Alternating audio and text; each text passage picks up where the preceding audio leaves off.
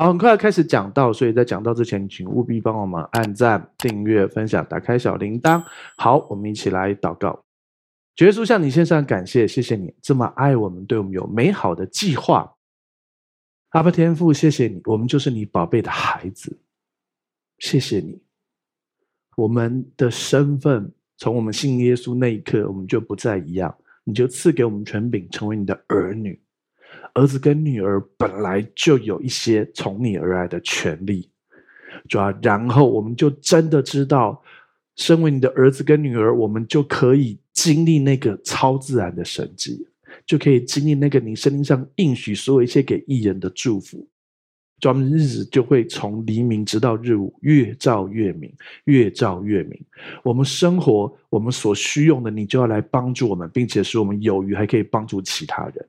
谢谢耶稣，今天你的话语被打开，就发出亮光。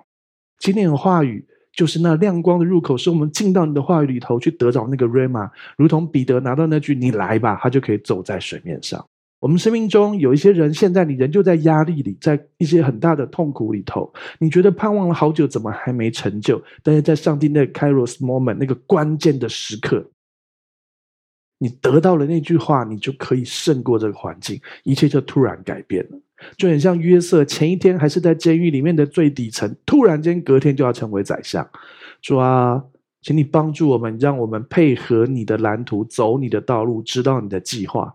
然后得到从你而来超自然的大能，谢谢耶稣，我们要看见神迹发生在这里每一位弟兄姐妹身上。谢谢耶稣，谢谢你，你已经分别为圣孩子口跟孩子的心，你也已经帮助我们每一位有倾听耳跟倾听的心，知道如何去分辨你的心意，如何懂得被你引导，或向左或向右，知道一个声音，知道哪一个是正路，然后我们行在其中，被你所引导。谢谢耶稣，奉我们圣名祷告，阿门。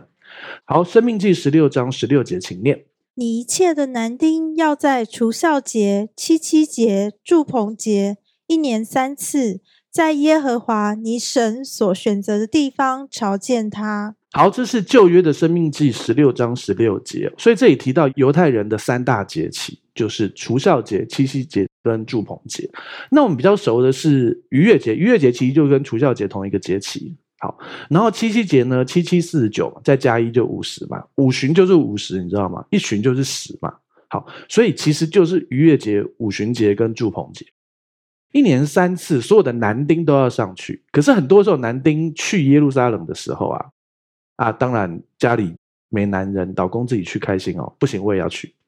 然后就全家一起去，所以很多时候是携家带眷一起去的。像是在耶稣的小时候，他们其实每次时间到，他们都一定会去。然后呢，所以耶稣都会跟着去。那当然，耶稣是男丁了，玛利亚他的妈妈也都会跟着去。很多很多次是这样子的。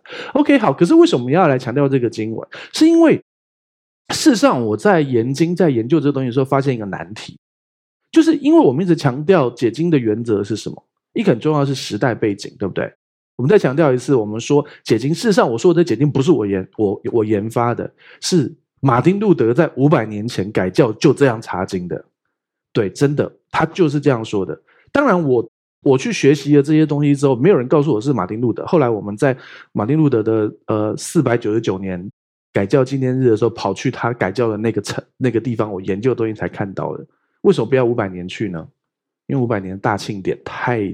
太多人，四九九年还比较能够祷告，就是像牧师手断掉那年，然后我们的朋友觉得疯了，你你手黑的你还跑来，上帝就是有带领啊，哎，对，大家知道这个嘛？对，像牧师那时候手断掉，然后基本上医生说手这辈子永永远不可能抬超过这里，对不对？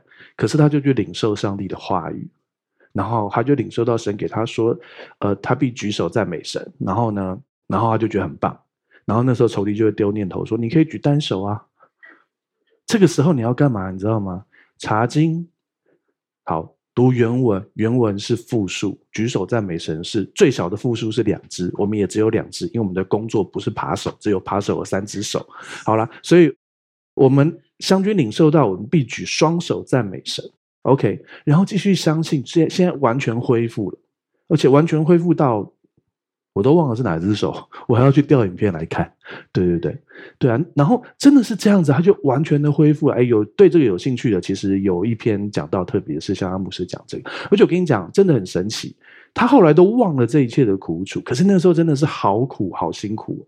可是如今就这样走过来，所以你现在觉得很苦的人，真的你在那个 Kairos moment，你转变之后，完全之后会从这里面得到许多的奖赏跟祝福，然后还会忘记这一切的痛苦，因为后面的美好会来加添在这个身上。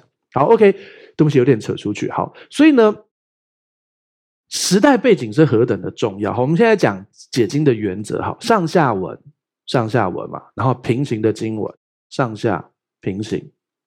上下平看，上下平行，好，十字架好不好？好，上下文平行经文，然后呢，以经解经，然后呢，作者、受文者、时代背景，就这些嘛，还有什么首次提及啊，然后总原则解经这些，好，OK。所以呢，为什么要讲这个？为什么要讲解经原则？因为时代背景何等重要。为什么我们现在要看这东西？然后我发现我遇到一个问题，就是我去看了一些神学家或是一些解经书，有些人对于现在耶稣的时间点的看法不同，所以我决定好好自己来查经。所以这几次预备讲道比较花了一些时间。好，所以你看为什么要用这个用这个经文？因为这是定出时间点最好的方法。因为耶稣并不是写日记嘛，对不对？今天呃，今天什么三月二号。早上遇到了小明在街上，然后我怎样，并没有这些事嘛，对不对？所以你要用耶稣做的事情来来排。但是，好很多，你知道，马太福音常常跳，马太福音常常跳来跳去，对啊，马可跟路加跟约翰原则上按照时间，可是他常常一个经文就中间隔一年。我们上次那个讨论过，对不对？那蛮久以前，好，中间隔一年，那到底要怎么去抓呢？还好。约翰福音非常喜欢写三大节期的东西，用这边可以定出很多时间来。好，这是大家可以看到，最上面有一个逾越节是绿色的，然后呢，右边呢有五旬节，然后最下面有住棚节。我再解释一下这个图怎么看哦。首先中间有写耶和华的节期，然后旁边呢就会有春夏秋冬四季，对不对？然后在外面春夏秋冬四季外面内环一二三四五六到十二月，就是我们的国历，我们的阳历。比如说，大部分人现在都过国历生日，像我是九月二十号出生，就是大部住棚节节期的时间。好，然后最外面那环蓝色的，就是犹太历。那其实犹太历也有分民历，还有宗教历，但是没关系，反正我们现在先采用这个。OK，好，那所以呢，在呃国历的三四月，在阳历的三四月的时候，大概就是逾越节。然后到五六月的时候呢，大概是五旬节。然后在九月、十月的时候，是从犹太新年的吹角节，然后到赎罪日到祝棚节。我们是用这个定出时间来的。好，那我们上次不是说过，耶稣大概是什么时候出生的？就是祝棚节、赎罪日啊、吹角节这前后的时间，是这个节期出生的哦。好，他不是十二月二十五号出生的哦，他真的不是。好。好，然后呢，在那个时间出生，所以耶稣出生的时候零岁嘛，对不对？好，然后呢，过了半年就到逾越节，所以到逾越节的时候他半岁嘛，对不对？好，那他三十岁的时候又到了什么节？呃，当然还是住棚节，对，每年是循环的，所以他三十岁半的时候是什么节？逾越节嘛，对不对？好，所以他三十一岁半的时候是什么节？当然还是逾越节嘛。那他三十二岁半的时候是什么节？当然也是逾越节啊，不要怕，对不对？所以他三十三岁半是什么节？不会跑掉的。好，还是逾越节。好，是从这边抓出来的，懂意思吗？好，所以我们回到下一页，这是路加福音三章二十三节，请念。耶稣开头传道，年纪约有三十岁。因为他用约有，对不对？所以他不一定是准三十岁那天出来传道，他可能二十九岁十一个月的时候出来传道，他也可能三十岁又两个礼拜之后出来传道。可是大概就是这个时间，所以大概是祝棚节的那个节期的时候开始出来传道。所以那时候三十岁没问题嘛，对不对？你出生的时候是什么节？你原则上大概就是前后都这个时间嘛，对不对？好，OK。所以呢，耶稣三十岁，他开始出来传道了。这是路加福音记的哦。感谢主，只有路加福音有记得他出来的时候几岁。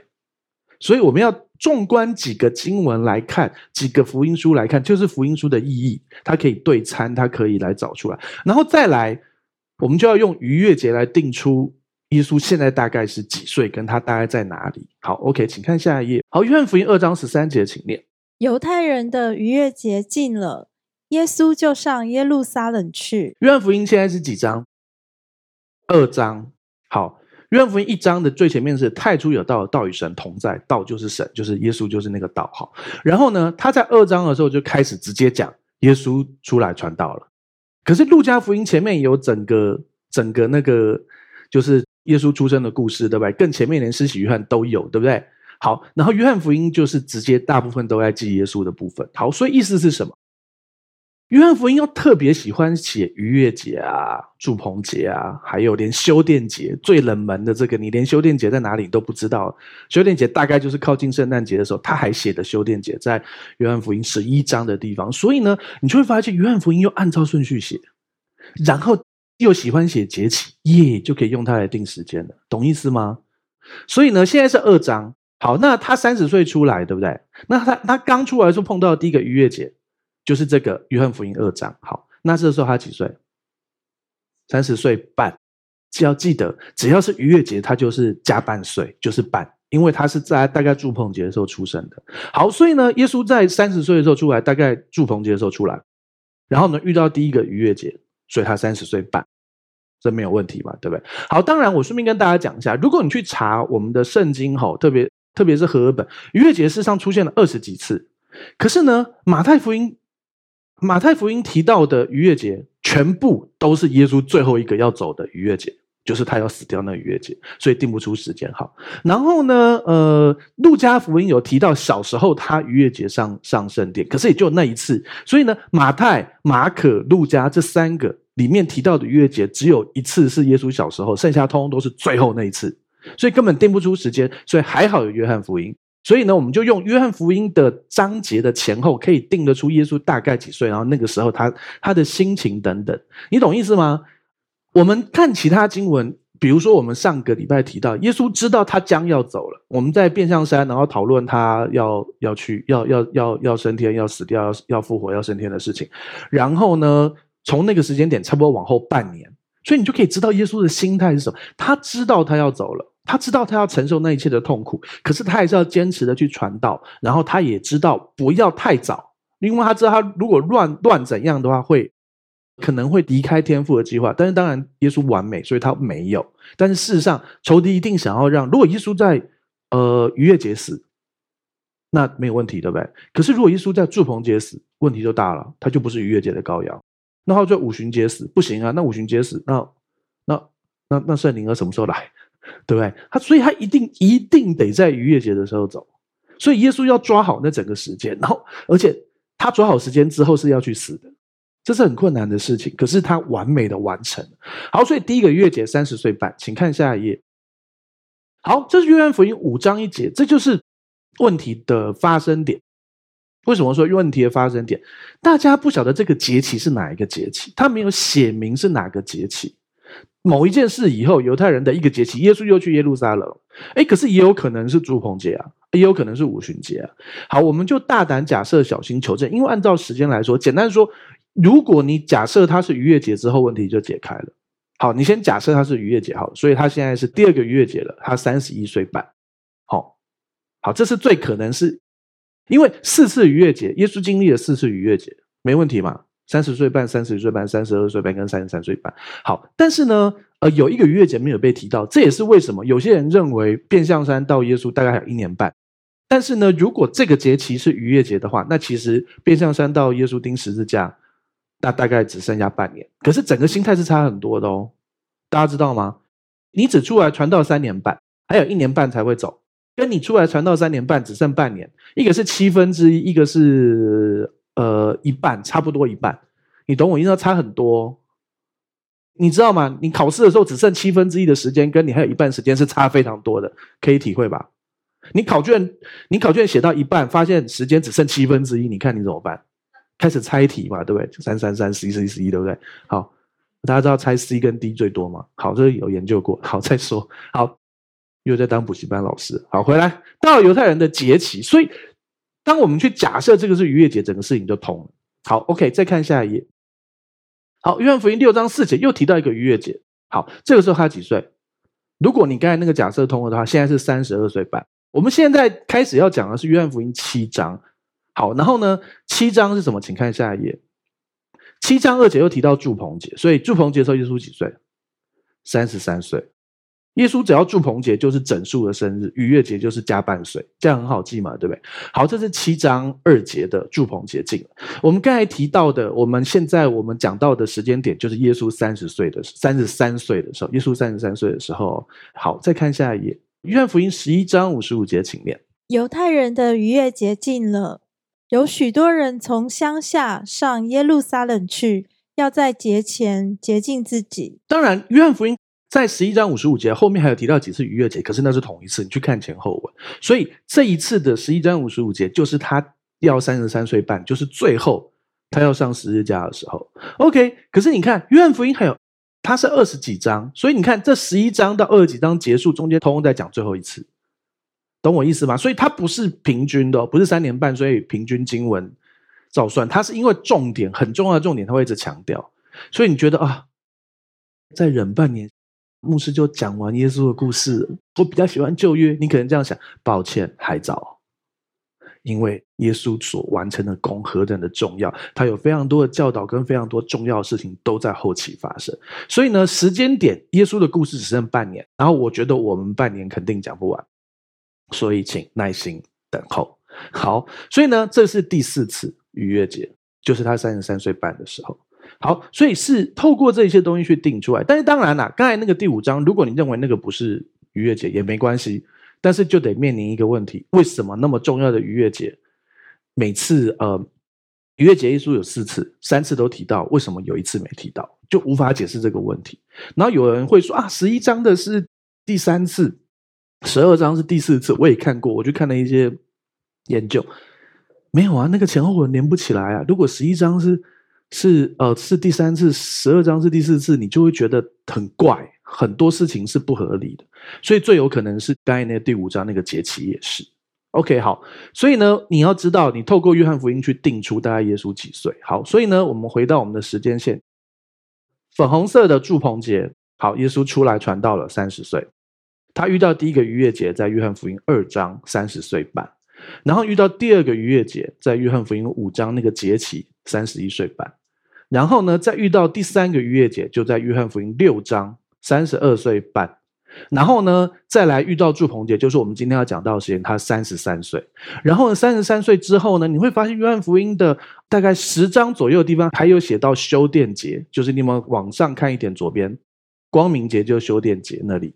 好，然后。在大概三四个月左右的时候，进到逾越节，然后就是耶稣的第四次逾越节，然后也是他要为我们受死，然后复活升天的日子。好，所以约翰福音七章十节，请念。但他弟兄上去以后，他也上去过节，不是明去，似乎是暗去的。上次提到他的兄弟，亲生的兄弟跟他说：“哎，啊，你不是要说自己是弥赛亚吗？那、啊、你要去节期显明自己人才多啊，对不对？你是弥赛亚。”然后耶稣就说啊，不然你们去啊，你们去吧，我现在不去。然后结果他弟兄、他的兄弟、亲生兄弟们走了之后，他就决定还是要去啊，一定要去，因为他不能违反律法嘛，对不对？所以他还是要去啊。所以呢，他带着门徒们一起去了，然后是偷偷的、暗暗的去。可是老实说，明明去跟暗暗去有什么差别？反正去啦，这不好笑，明明是另外一个人，暗暗就是另外一个。好，算了算了算了，好了，重要是耶稣去了。好不好啊？七章十节，所以耶稣就上耶路撒冷。现在是祝棚节，他三十三岁哦。好，OK，好，请看下一页。好，七章十一节的时候，正在节期，犹太人寻找耶稣，说他在哪里？好，这什么节期？不是逾越节，这是祝棚节。他三十三岁，他生日是整数的时候是祝棚节，是半岁的时候是逾越节。好，所以耶稣现在的心态是：呃，我现在要预备好。但是现在我的时候还没到，还有半年的时间我才会殉道，而且中间耶稣又有他修殿节又去了耶路撒冷，没有规定要去，可是他爱去啊，不行嘛，对不对？他有很多事情需要在耶路撒冷完成嘛。好，OK，所以呢，七章的时候，好，七章这个地方是呃祝棚姐，她三十三岁哦，然后他的心态是在半年我要完成所有这些事啊。你看，当这个时间背景放上来说，你更能够体会耶稣的心跟感觉，对不对？好，所以请看下一页，七章十二节，请念。众人为他纷纷议论，有的说他是好人，有的说不然，他是迷惑众人的。很多人在这边讨论，到底这个人是好人还是是坏人？因为大家会觉得，哎哎，到底到底弥赛亚怎么可能从加利利来呢？啊，弥赛亚不是什么什么，大家等一下后面会看到一些问题哦。所以大家这边议论，实际上哈，如果我们在耶稣那个时代，我们也是犹太人，我们可能也会有一样的问题。你晓得为什么吗？因为犹太人有一堆自己的枷枷锁跟传统，他习惯于认为拉比教那绝对是对的。可是那些东西事实上不是圣经记的，比如说他们认为，哎，弥赛亚应该有这个、这个、这个、这个特征，可是他们并不晓得有，呃，弥赛亚的第一次临临到跟第二次的再临，有一些事是第二次再临才会发生的，然后有一些事情是第一次就会发生的，而且他们会觉得弥赛亚怎么可以死嘞？等等，当然他们现在也不知道弥赛亚会死，弥赛亚自己知道他会死嘛，所以他现在的心态，他预备，然后你就会发现耶稣讲那些话到底为什么？请看下一页。七章十三节，大家没有明明的议论，为什么？大家暗暗的议论，为什么？因为怕犹太人啊！你这边讲耶稣，你是不是跟他同党就被抓去了？懂意思吗？所以大家很害怕啊，很害怕被这些犹太人，这些犹太人他们本身也是犹太人啊，所以这边犹太人其实在讲的是犹太的官长啊，犹太的组织，犹太的呃圣殿的那些就是权力机构等等的。好，所以他们不敢明说，只能私下讨论。OK，好，请看下一页。好，七章十四节发生一件事，他写的到了节期，耶稣上殿里去教训人。哎，他前面不是已经说已经到节期了，怎么这里又到了节期？这个概念就有点奇怪。哎，你知道你读圣经时间点很重要。你七章前面才几节以前就说已经到了节期，耶稣来了，对不对？啊，怎么这边又写到了节期呢？读这经文的时候有没有任何人觉得怪怪的？还是就读过去？读过去也没关系。就是为什么你需要听讲道，因为会有人就会去雕这种事，对，就是我的任务，对，好。但是实际上就是你会觉得很怪，这概念是什么？就是呃，我们我们华人最有的节气，最有感觉节气的节气叫做过年那个节气，好。然后台湾是小年夜就放嘛，所以小年夜、除夕、初一、初二、初三，然后放看今年最少上次放了十天嘛，有史以来最长的一次，最少也放个六天七天嘛，对，好。那假设以六天好了，小年夜、除夕、初一、初二、初三、初四，也要放到初四嘛，对不对？好，但是其实呢，和合本这个地方没翻出来，它原文少翻了一个字，所以其实真实的是这个，请看下一页，七章十四节，和合本二零一零年版本，请念。节期已过了一半，耶稣上圣殿去教导人，所以意思是，耶稣可能小年夜，呃，或者是除夕的时候到了耶路撒冷，然后。小年夜、除夕、初一、初二、初三、初四，好，所以他在中间除夕、初一、初好，他在初二的时候，初二要干嘛？回娘家嘛，所以他不回娘家，他回父家，可以吧？好，所以是节期过了一半，耶稣上圣殿去回父家，因为这是父的殿，天父的殿，对不对？好，所以呢，差一个字差很多，对不对？和本子翻到了节期，哎。过年的节期是从小年夜就开始节期了，好不好？该放假你不让我放假，怎么可能？你懂我概念吗？懂，知道我在讲什么？所以就是你会去看那个时间点，感受到耶稣是默默的、暗暗的上去，然后呢，在大年初二的时候回回父家这个概念。举例啦，哈，过了一半，他进去圣殿，那为什么过了一半呢？那为什么不前面就讲呢？诶，圣经没有明说，可是到了总要休息一下吧，对不对？他不是，他虽然只有三年半，很全力的传福音，可是他也知道什么时候该安息，什么时候该节庆，什么时候该呃努力工作。就算耶稣只有三年半，他也不是一直一直一直一直一直一直都在拼的。耶稣也是也是很安息的，只是他的安息是很拼的安息，他竭力进入安息。我们也要竭力进入安息，懂吗？要懂得学习这一切。好，所以节期过了一半，耶稣上圣殿去教导人。那我们旧的和合本翻错了，一八九九年翻的，所以二零一零年更正过来是节期过了一半哦。好，OK，请看下一页。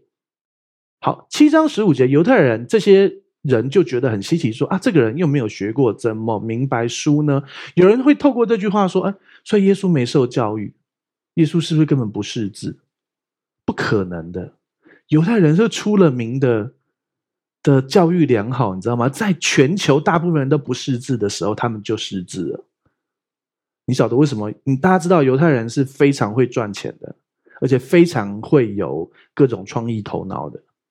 那个脸书的创办人他也是犹太人啊，对不对？而且他们的基因真的男的帅，女的美啊，真的啊，真的是这样啊。对，神力女超人也是犹太人啊，还当过兵嘞，对不对？真的啊。然后因为他们是选民嘛，啊，但是没有关系。虽然我们小时候出生，你不一定是选民，可是你信了耶稣之后，你真的在恩典福音里头，你在正确的福音里头，你其实可以超越他们。可是我们现在连人家的等级都没达到，你的财产有到人家那个等级吗？祝福你可以经历那些，你的外貌可以到那个等级。你看《神力女超人》说，边看边觉得这个人身材超差的，有这样吗？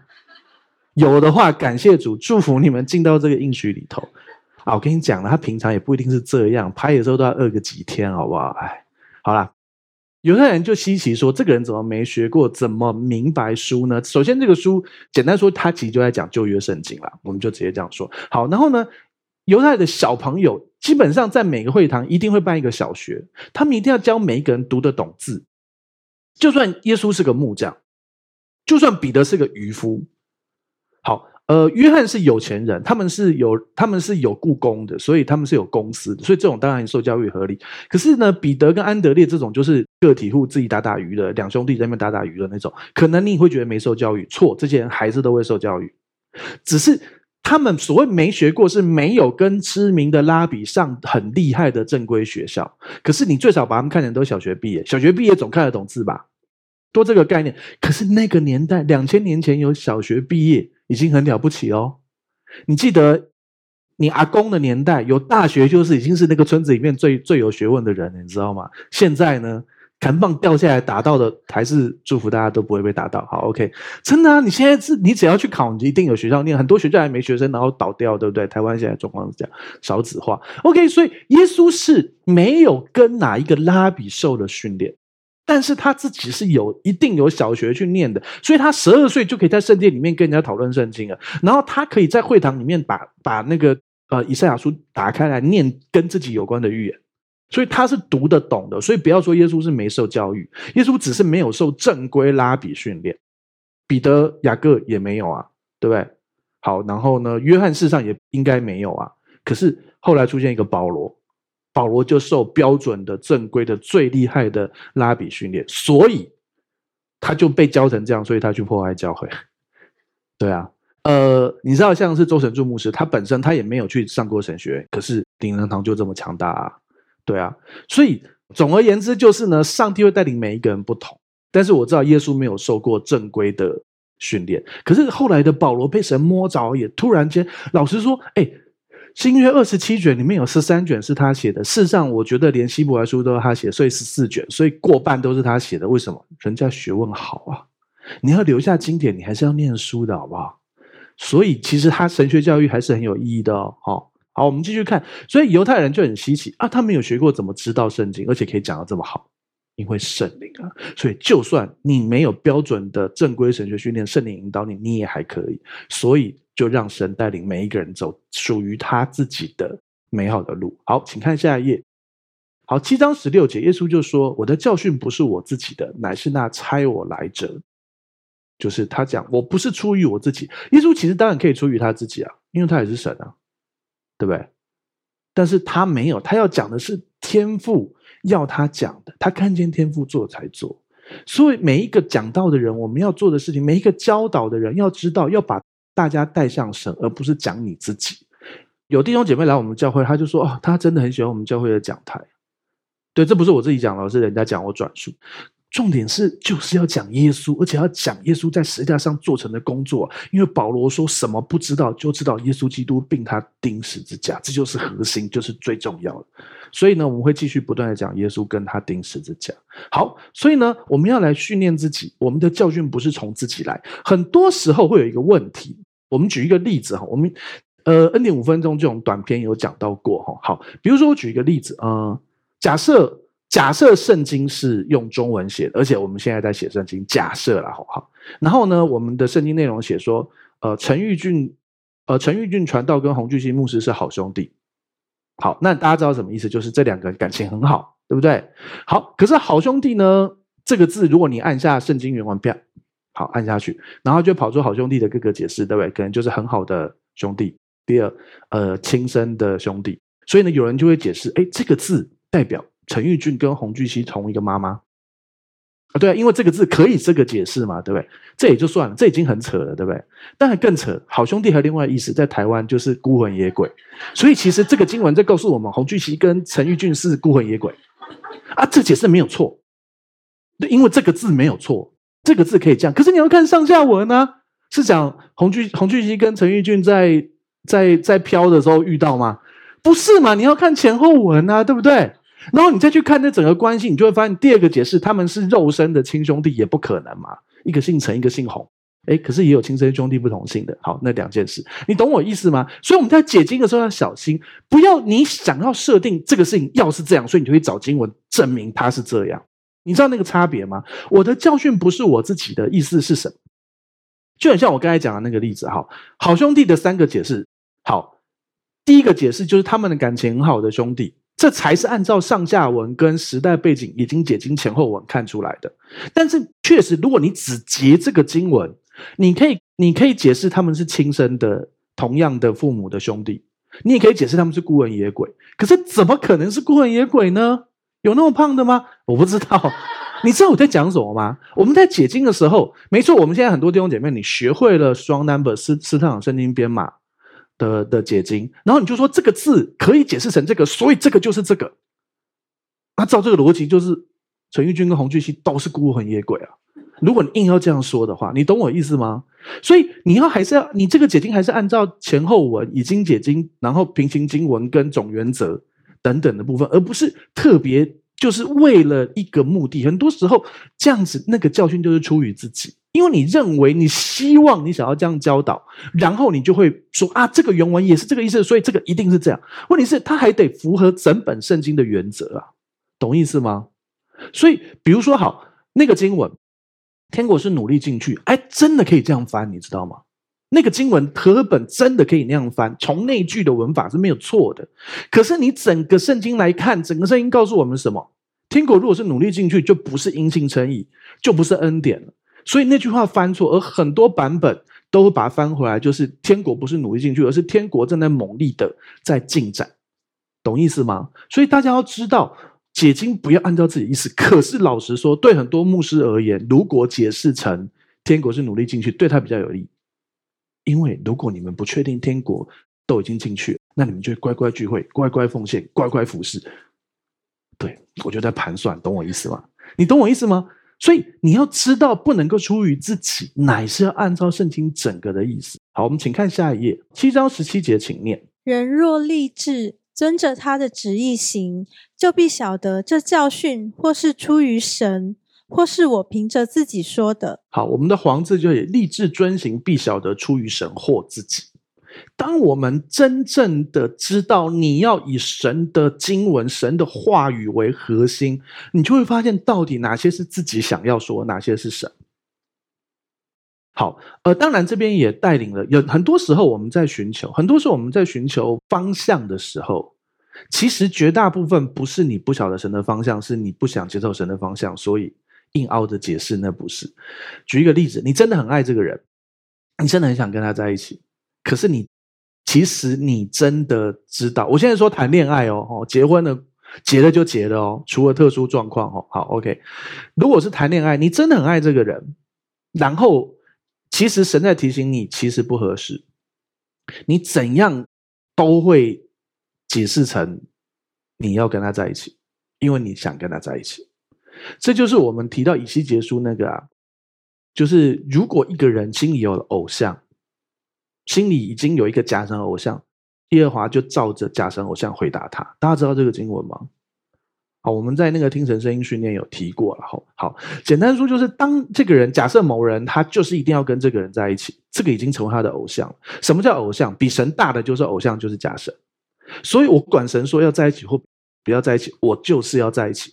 你心里有这个想法，然后你还去寻求神，那你寻求出来的答案就是。要在一起啊！上帝说我们可以在一起，就很像我们举那个例子，虽然有点夸张。有一个姐妹跟一个男生在寻求要不要交往，然后那个男生叫约翰，所以他就开始翻圣经，那还故意往后一点，因为他知道约翰福音在后面，因为前面旧约怎么翻都没有约翰，绝对不能翻，我故意往后翻看。哦，约翰福音，哦耶，我们可以在一起了。你看去保不会算了，这跟保不有什么差别呢？去宝贝中文叫什么？值什么？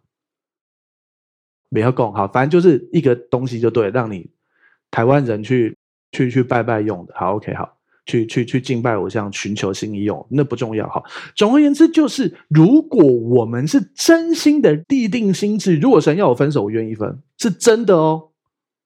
那你得承认，你可能已经八年了，这八年的青春都白费哦。你可以接受吗？对不对？相同的一个事业也有可能啊，神可能要你关掉这个事业，承认你失败，有可能啊。或者是神可能要你，好了，还有还有部分。事实上，我最近看，我昨天看一个新闻，真的太可怕。一个高中生被人家被人家去登记结婚，都两小时就摔死了。那这个婚姻，因为他因为这个高中生他的好复杂，什么他爷爷是他爸爸，然后是他亲生爸爸，然后有五亿元，所以这个叫做五亿高中生。好，然后呢，这个人为了拿到那个人为了拿到他的财产，就跟他登记结婚，然后他就摔死了。现在正在侦办嘛，对不对？好，这很奇怪的事情啊。好，现在这个年代真的，大家要知道，婚姻已经被拿来成为一个最好的生意。有什么方法？你骗那个人签下名？你就可以拿到他的财产的一半，一半的话你还活在世上哦，全部就是把你弄死哦，懂意思吗？那个高中生就从楼上摔下去死了，那那个结婚两小时的配偶就可以，当然他很粗糙，所以不一定拿得到，但是你知道我在讲什么吗？这个时代就是末后的时代，要很小心，这个要赎回时间，要爱惜光阴，要知道这是末世，所以大家有智慧跟聪明，真的很可怕。所以婚姻，我再强调一件事，也也不是不能离婚。遇到这种，当然要去办离婚啊，不然呢还活得下去嘛，对不对？但是他没时间，他才结婚两小时就就摔下去，好可怕。好，所以我再强调一件事，呃，在正常来说，你在神面前真正寻求的一个好的婚姻，不要轻易的放弃。好，但是呃，你要知道，立定心意，遵行神的旨意，你会分得出来是上帝或自己的。好，OK，好，但是。你会说啊，可是我当初还没信耶稣，我们结婚，所以我现在信耶稣，我没有寻求神神的心意，我可以分手了。不要钻漏洞。好，你怎么圣经上也提到？你怎么知道那个人不能信耶稣？对不对？你怎么知道你的配偶不能信耶稣？好，我们请看下一页，七章十八节，请念：人凭着自己说是求自己的荣耀，唯有求那差他来者的荣耀。这人是真的，在他心里没有不义。人凭着自己说，在强调我们刚才说的，我们解经很感谢主，我们大家学会用 strong number 斯特海圣经编码来查。可是我们还是不要凹我们想要的答案，然后用圣经来配合。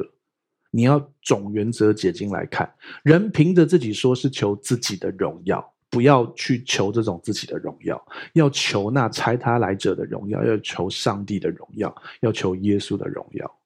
这人是真的，在他心里没有不义。让我们传讲在分享，无论你是在讲道人，或是你纯粹在小组里面分享，或者是你在做呃各样跟人家传福音的事情，大家要知道，不要求自己的荣耀，求上帝的荣耀。但是并不代表你不可以有荣耀，上帝会给你他的荣耀。也不要害怕被神荣耀，但是当人家荣耀你或神荣耀你的时候，再把荣耀归给神，懂意思吗？好，所以不要去求自己的荣耀，不要硬凹的捷径。就算那个字可以这样翻，那么如果硬要这样翻，就很像是在讲洪君熙跟陈玉俊是孤魂野鬼这个概念，懂我意思吗？好，好，所以呢，让我们把洪君熙跟陈玉俊成为真正的感情很好的兄弟，这样就好了。拜托大家，我不想当孤魂野鬼。好，七章十九节，请念：摩西岂不是传律法给你们吗？你们却没有一个人守律法。为什么想要杀我呢？这是耶稣说的话哦。耶稣跟犹太人说：“摩西不是给你们律法，你们却没有一个人守律法，你们还想杀我？”哎，为什么说没有一个人守律法？事实上，犹太人不是专业在守律法吗？耶稣意思是没有一个人可以守全律法，因为光是后面这句话“想要杀”，你们想要杀，没有杀，想要杀就犯罪，你知道吗？因为恨弟兄就是杀人啊，对不对？他们超恨耶稣的啊，耶稣挡人财路啊，对不对？所以摩西岂不是传律法给你们？你们根本一条都守不住，而且却因着我好像没有遵守律法，想要杀我，是什么事呢？请看下一页。好，七章二十节，首先众人就说：“你被鬼附了，谁想杀你啊？”少来了，你们就想杀，不敢讲而已。他们想杀耶稣啊，后面就立刻有解释，有人做做见证啊，对啊。好，众人回答说：“你是被鬼附了，谁想要杀你啊？”那大家想杀他什么原因呢？其实是因为耶稣在安息日治病。好，OK，所以请看下一页，二十一节、二十二节呢，耶稣就讲了一个部分。哈，耶稣说：“我做了一件事，你们都以为稀奇。摩西传割礼给你们，你们在安息日给人行割礼。大家知道吗？安息日不能做工，可是安息日却给可以给人家行割礼，为什么？因为这个就是律法强蹦碰到的地方。律法规定，小孩生出来，男丁生出来，第八天要行割礼，就是第八天，不能第七天，也不能第九天。你知道吗？医学上去查，真的第八天的凝血因子最强，所以第八天是最好的。那但是耶稣时代，甚至于是摩西时代，或者是亚伯拉罕时代，亚伯拉罕时代就开始割礼了。好，亚伯拉罕时代怎么可能知道第八天？摩西时代写下来第八天的，他怎么知道第八天是最好啊？神知道啊，因为圣经是神所默示的。好，继续。所以啊，会碰到一件事啊，如果你小孩在礼拜五出生，过一天礼拜六不就是安息日吗？对不对？那再过一个礼拜，是不是也是礼拜六，也是安息日？对不对？那天要不要帮你的小孩受割礼？要。那这样子就发生了一件事，分明安息日不能够做事，不能够做工作。请问一下，割礼是不是工作？当然是啊，对不对？好，请看下一页，七章二十三节，请念：人若在安息日受割礼，免得违背摩西的律法。我在安息日叫一个人全然好了，你们就向我生气吗？所以耶稣举出律法的一个特别的部分是，你为了守这条律法，这条又不能守，对不对？你为了要第八天让他受割礼，所以你必须违反安息日，但是不算违反安息日。那神那么愿意医治人，为什么我不能在安息日医治人，使人家全然好的呢？你们可以为了遵守这一条律法犯这条律法，我为什么不能够犯这条律法，让你们觉得的犯这条律法来医治人呢？那你们因为这样要杀我，那照这个逻辑，安息日帮人家受割礼，拉比你通通杀掉啊！你通通杀掉，我们大概拉比都死光啊，对不对？因为小孩总是会有礼拜五出生、礼拜礼拜六要受割礼的人嘛，对不对？七天加一天，八天嘛，对不对？好。所以啊，耶稣就说啊，你们的律法也彼此强蹦啊！你现在是要我怎样？你们律法彼此是为了守这条，必须不遵守这条啊，这个不算违背。那我也可以不要，我在安息日治病也不算违背啊。我安息日我还是有休息，我还是有亲近主，但是我也医病啊。哎，割礼割礼，人家还要流血嘞，我可是把人家医好了，为什么你要向我生气？可是你知道吗？就是人类的僵化。因为你为了爱神而去遵守律法，很多人真的为了爱神遵守律法，可是遵守出来之后要杀神，要把神的儿子杀掉。这也就是为什么保罗这么爱神，他真的为主大发热心的迫害神的教会，懂我意思吗？很多你不要以为好像所以就是旧约都这样，到新约时代，你知道有多少宗教战争吗？什么英法百年战争，什么三十年战争，通通是宗教战争。然后再再近一点，你知道那个呃改教新教的时候，你知道天主教跟新教一直打仗，一直打仗，都是宗教战争，因为你相信跟我相信的不一样啊，你这个违反圣经啊，我那个违反圣经就打起来，没什么好打的啊，违反圣经又怎么样？就算他异教你都没有，你看到路上看到一个别的教，你就把他杀掉吗？你什么什么什么什么宗教？你是拿那个算了，不要讲别人宗教好了，好，OK，好，你知道我意思吗？他不一样就算了啊。你就是为他祷告祝福他，神要你来爱，不是要你做这些事。以这个前提，用爱的角度，你有些弟兄姐妹跟你不一样哦，他都很律法哦，那个教会超律法的哦，你就为他祝福祷告就好啦。啊，你自己吃鱼吐骨头啊，啊，你也不一定需要去看他那些东西，但你看你要懂得吃鱼吐骨头。所以主耶稣那个时候面对，事实上跟我们现在面对的差不多，是人总是会有思想上面的不同。但是你要知道，我们不要因为他跟我不一样，我就去迫害他，我就去为他祝福、祷告、爱他。好，所以呢，安息日耶稣治病，他们就因为这样，其实是想杀他的。请看下一页，七章二十四节，耶稣说：“不可按外貌断定是非，总要按公平断定是非。”然后我们很属灵的就会觉得，这个外貌意思就是不要看一个人的，要要看里面，不要看全貌。可是这个字原文外貌就是脸。所以你以为现在是一个看脸的时代吗？耶稣的时代也是一个看脸的时代，大家知道吗？好，我们讲一个笑话好了。呃，小明去追一个很漂亮的女生，好，然后呢，那个那个女生就跟他说：“你不要只看我的外貌嘛。”然后小明说：“对啊，我也看你的内心，我觉得内心好善良。”然后那女生说：“不是不是，你不要只看我的外貌，你也看看你自己的外貌吧。你不要只看我的外貌，你也看看你自己的外貌。什么意思？就是那女生意思是你长那么丑，怎么敢追我？懂意思了吗？好，OK，不要按外貌断定是非。但是真的是这样，这个年代真的是这样啊。我们现在更明显嘛，一样在滑滑滑手机，帅的美的你就会看嘛，对不对？啊，那个就啊。”就这样嘛，这是人类啊，因为上帝创造美貌是一种祝福，人就喜欢美好的事物嘛，这是正常的。美貌其实是个祝福，帅气是一个祝福，不要不要骗自己，你就是喜欢这一切嘛。问题是不要受制于这一切，不要按外貌，不要按脸断定是非，要按公平，按上帝的公义去断定是非啊。不是美女帅哥做的事情就没没事啊。那叫什么人帅真好人丑性骚扰。同一件事情，那个男生做的，如果他很帅都没事，对不对？然后呢，如果他长得很丑，哇，是性骚扰，真的啊！某个很帅的男生跟你说某句话，你觉得哦，心里暖暖的，然后你觉得另外一个长那个，你就性骚扰，就这样啊。可是人类真的是这样啊，可是耶稣真的是这个意思，不要按脸断定是非，要按照公平公义来断定是非。OK，所以他们是觉得耶稣不帅才这样吗？好了，这不是重点，所以我们要懂得让真理成为核心，而不是脸，好不好？不是说你不能够把自己弄得漂亮、弄得帅，这是没有问题的，不然牧师就很难生存。好了，不，又来又来又来，好了，所以大家要知道，这是耶稣说的话，不要按脸，不要按外貌断定是非，我们要用真理来看。请看下一页，七章二十五节，耶路撒冷人，他刚才用犹太人，现在用耶路撒冷人，代表在地人。耶路撒冷人就有说。这不是他们想要杀的人吗？前面他们才刚说谁要杀你啊？在地人就说：“哦，你们不想杀他吗？有没有？马上被做见证啊，对不对？而且在地人啊，你们不是在筹划很久的，对不对？也今天常常在讲。好，OK。耶路撒冷里面有人就说：啊，你这不是你想要杀的人吗？那你怎么还让他讲道啊什么的？所以啊，你知道为什么有些时候神许可一些坏事发生？因为坏人彼此可以对打。然后彼此对打之后，成就了神的心意。你看啊，其实这个，你看这个话，你觉得啊，这个人是不是来支持耶稣？没有，他也是反对耶稣。可是两个反对耶稣的，却可以来指证，他们真的想杀耶稣啊！神可以使用坏人的，不要怕。OK，好，七章二十六节，请念。你看他还明明地讲到，他们也不向他说什么。难道官长真知道这是基督吗？所以他说的他们就是那些想杀他的。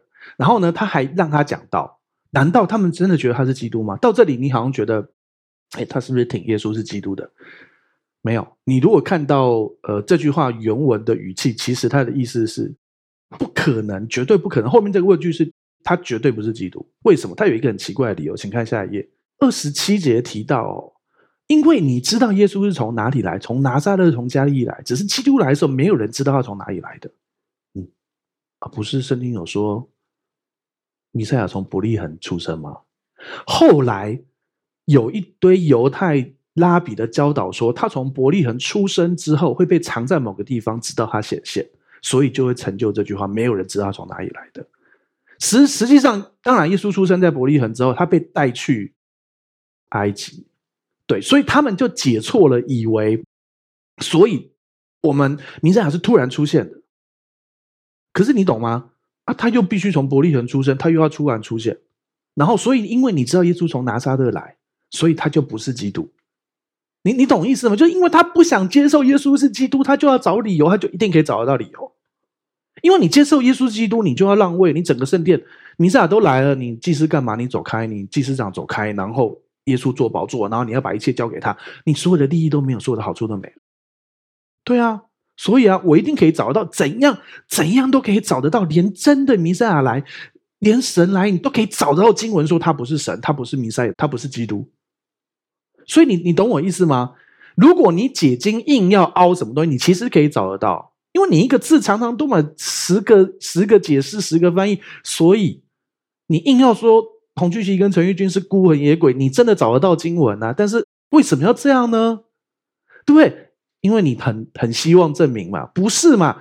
重要事情是你要以经解经。你看这个就是一样的故事，他在讲一样的事情啊。基督来的时候，没有人知道他从哪里来。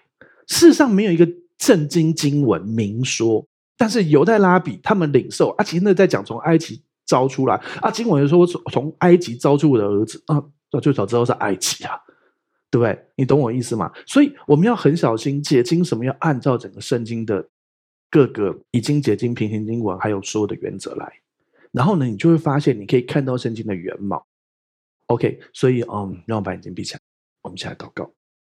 就是我们向你献上感谢，谢谢你，让我们今天懂得不要去按照外貌去对待人，按照你的公平公义的真理来对待人。主要让我们懂得如何。按照你的真理来活，主要我们真的愿意顺服你，真的愿意寻求你的心意且顺服你。我们真的愿意知道你的真心的心意，然后去执行。主要你要我们放手，你要我们坚持，你要我们安息，你要我们改变，请你帮助我们，让我们能够认明你的心意，帮助我们除去我们心里面的假神，让我们真正知道你的心意，然后让我们不要按照外貌，不要按照脸来对待人，让我们能够彼此相爱。谢谢耶稣，谢谢你这么爱我们，耶稣，谢谢你活出那个完美的、完美的一个美好的见证，让我们也越来越像耶稣。但即便我们做不到，你仍旧爱我们，对我们有美好的计划。谢谢耶稣，谢谢你要祝福我们，日子从黎明直到日午，越照越明，我们也越来越像你，来荣耀天赋。谢谢耶稣，将祷告奉耶稣的名求，阿门。好，感谢主，我们站起来来做信仰宣言，打从心里来念一次。一二三，请！我相信上帝差派他的独生爱子耶稣为我的罪死在十字架上。我相信他胜过死亡，并且从死里复活。我现在是上帝所爱的孩子，因他流的宝血，我大大得福，蒙受极高的恩宠及深深被爱。我永远脱离疾病、灾害与死亡。耶稣如何，我在世上也如何。好，感谢主，请闭上你的双眼，打开你的双手，领受本周的祝福。主，我们向你献上感谢，谢谢你这么爱我们，对我们有美好的计划。主，你用生命记二十八章的祝福来祝福我们，使我们出也蒙福，入也蒙福，居首不居尾，在上不在下。仇敌从一路来攻击我们，要。被我们杀败，从七路逃跑，主要帮助我们在新约属灵征战、心思意念的战场上面全然得胜。透过信的对、活的对，完全胜过那个仇敌恶者的谎言、欺骗跟攻击。主要我们知道，所有一切世代的诅咒跟魔鬼的攻击，都归在十字架上，都不能伤害我们。所有一切的罪。定罪、诅咒、疾病、死亡都在十字架上面解决了，所以我们可以健康，我们可以强盛，我们可以丰盛，在耶稣基督的恩典里头。主啊，你继续祝福我们，使我们身所生、身处所在、地所产的都蒙福；使我们手机、电脑上传下载的都蒙福；使我们经手各样事都蒙福；使我们签约的、盖章的、经手的功课、报告、作业都蒙福。主啊，你继续祝福我们，在这个年代，主要让我们在对的时刻，在。对的地方遇见对的人，看见上帝超自然神迹跟祝福。主啊，谢谢你这么恩待我们，帮助我们，让我们懂得查明你的心意，顺服你在你的心意里头。主啊，帮助我们除去我们心里面的假神，认识真正神的心意，知道这一切就定睛耶稣基督，并他钉十字架。谢谢主耶稣。主啊，超自然的神迹要发生，超自然的医治要发生，奉耶稣名，超自然医治现在要彰显出来。祝福这里每一位弟兄、每一位姐妹，谢谢耶稣，愿我主耶稣基督的恩惠、天赋上帝的慈爱、向你感动交通、传众弟兄姐妹同在，从今时直到永远，大家一起说阿门。好，再来想邀请你跟我做一个祷告，邀请耶稣住在你的心里，赦免你一切的罪，给你一个全新的盼望，可以让过去的一切失败跟一切的痛苦都过去，让耶稣给你一个全新的生命。预备好了吗？等一下我说一句，你跟我说一句哦。如果可以，你可以把眼睛闭上。让你说出来的话宣告出来，让你的心里完全相信，来看见上帝的荣耀。要开始喽！好，那我说一句，你跟我说一句哦。亲爱的主耶稣，亲爱的主耶稣，我邀请你，我邀请你住到我的心里，住到我的心里，做我的救主，做我的救主，做我生命的主，做我生命的主。谢谢你赦免我一切的罪，谢谢你赦免我一切的罪。我的过去，我的过去都交在你的手中，都交在你的手中。我的未来。我的未来，那美好的未来，很美好的未来，也在你的手中，也在你的手中。亲爱的圣灵，亲爱的圣灵，请你现在来充满我，请你现在来充满我，来引导我的一生，来引导我的一生。谢谢你，谢谢你，亲爱的主耶稣，亲爱的主耶稣，我相信你为我死，我相信你为我死，为我的罪死在十字架上，为我的罪死在十字架上，又为我复活。又为我复活。谢谢，谢谢你，亲爱的阿巴天父。亲爱的阿巴天父，谢谢你差遣了耶稣。谢谢你差遣了耶稣。我所有一切的罪，我所有一切的罪，定罪，定罪，诅咒，诅咒，疾病，疾病，死亡，死亡，都归在耶稣的十字架上，都归在耶稣的十字架上。亲爱的阿巴天父，亲爱的阿巴天父，从今天开始，从今天开始，我回到你的家，我回到你的家，我是有父的人。我是有父的人，我是有家的人，我是有家的人，我大有盼望，我大有盼望。这样祷告，这样祷告，是奉耶稣基督的名求，是奉耶稣基督的名求。阿门，阿门。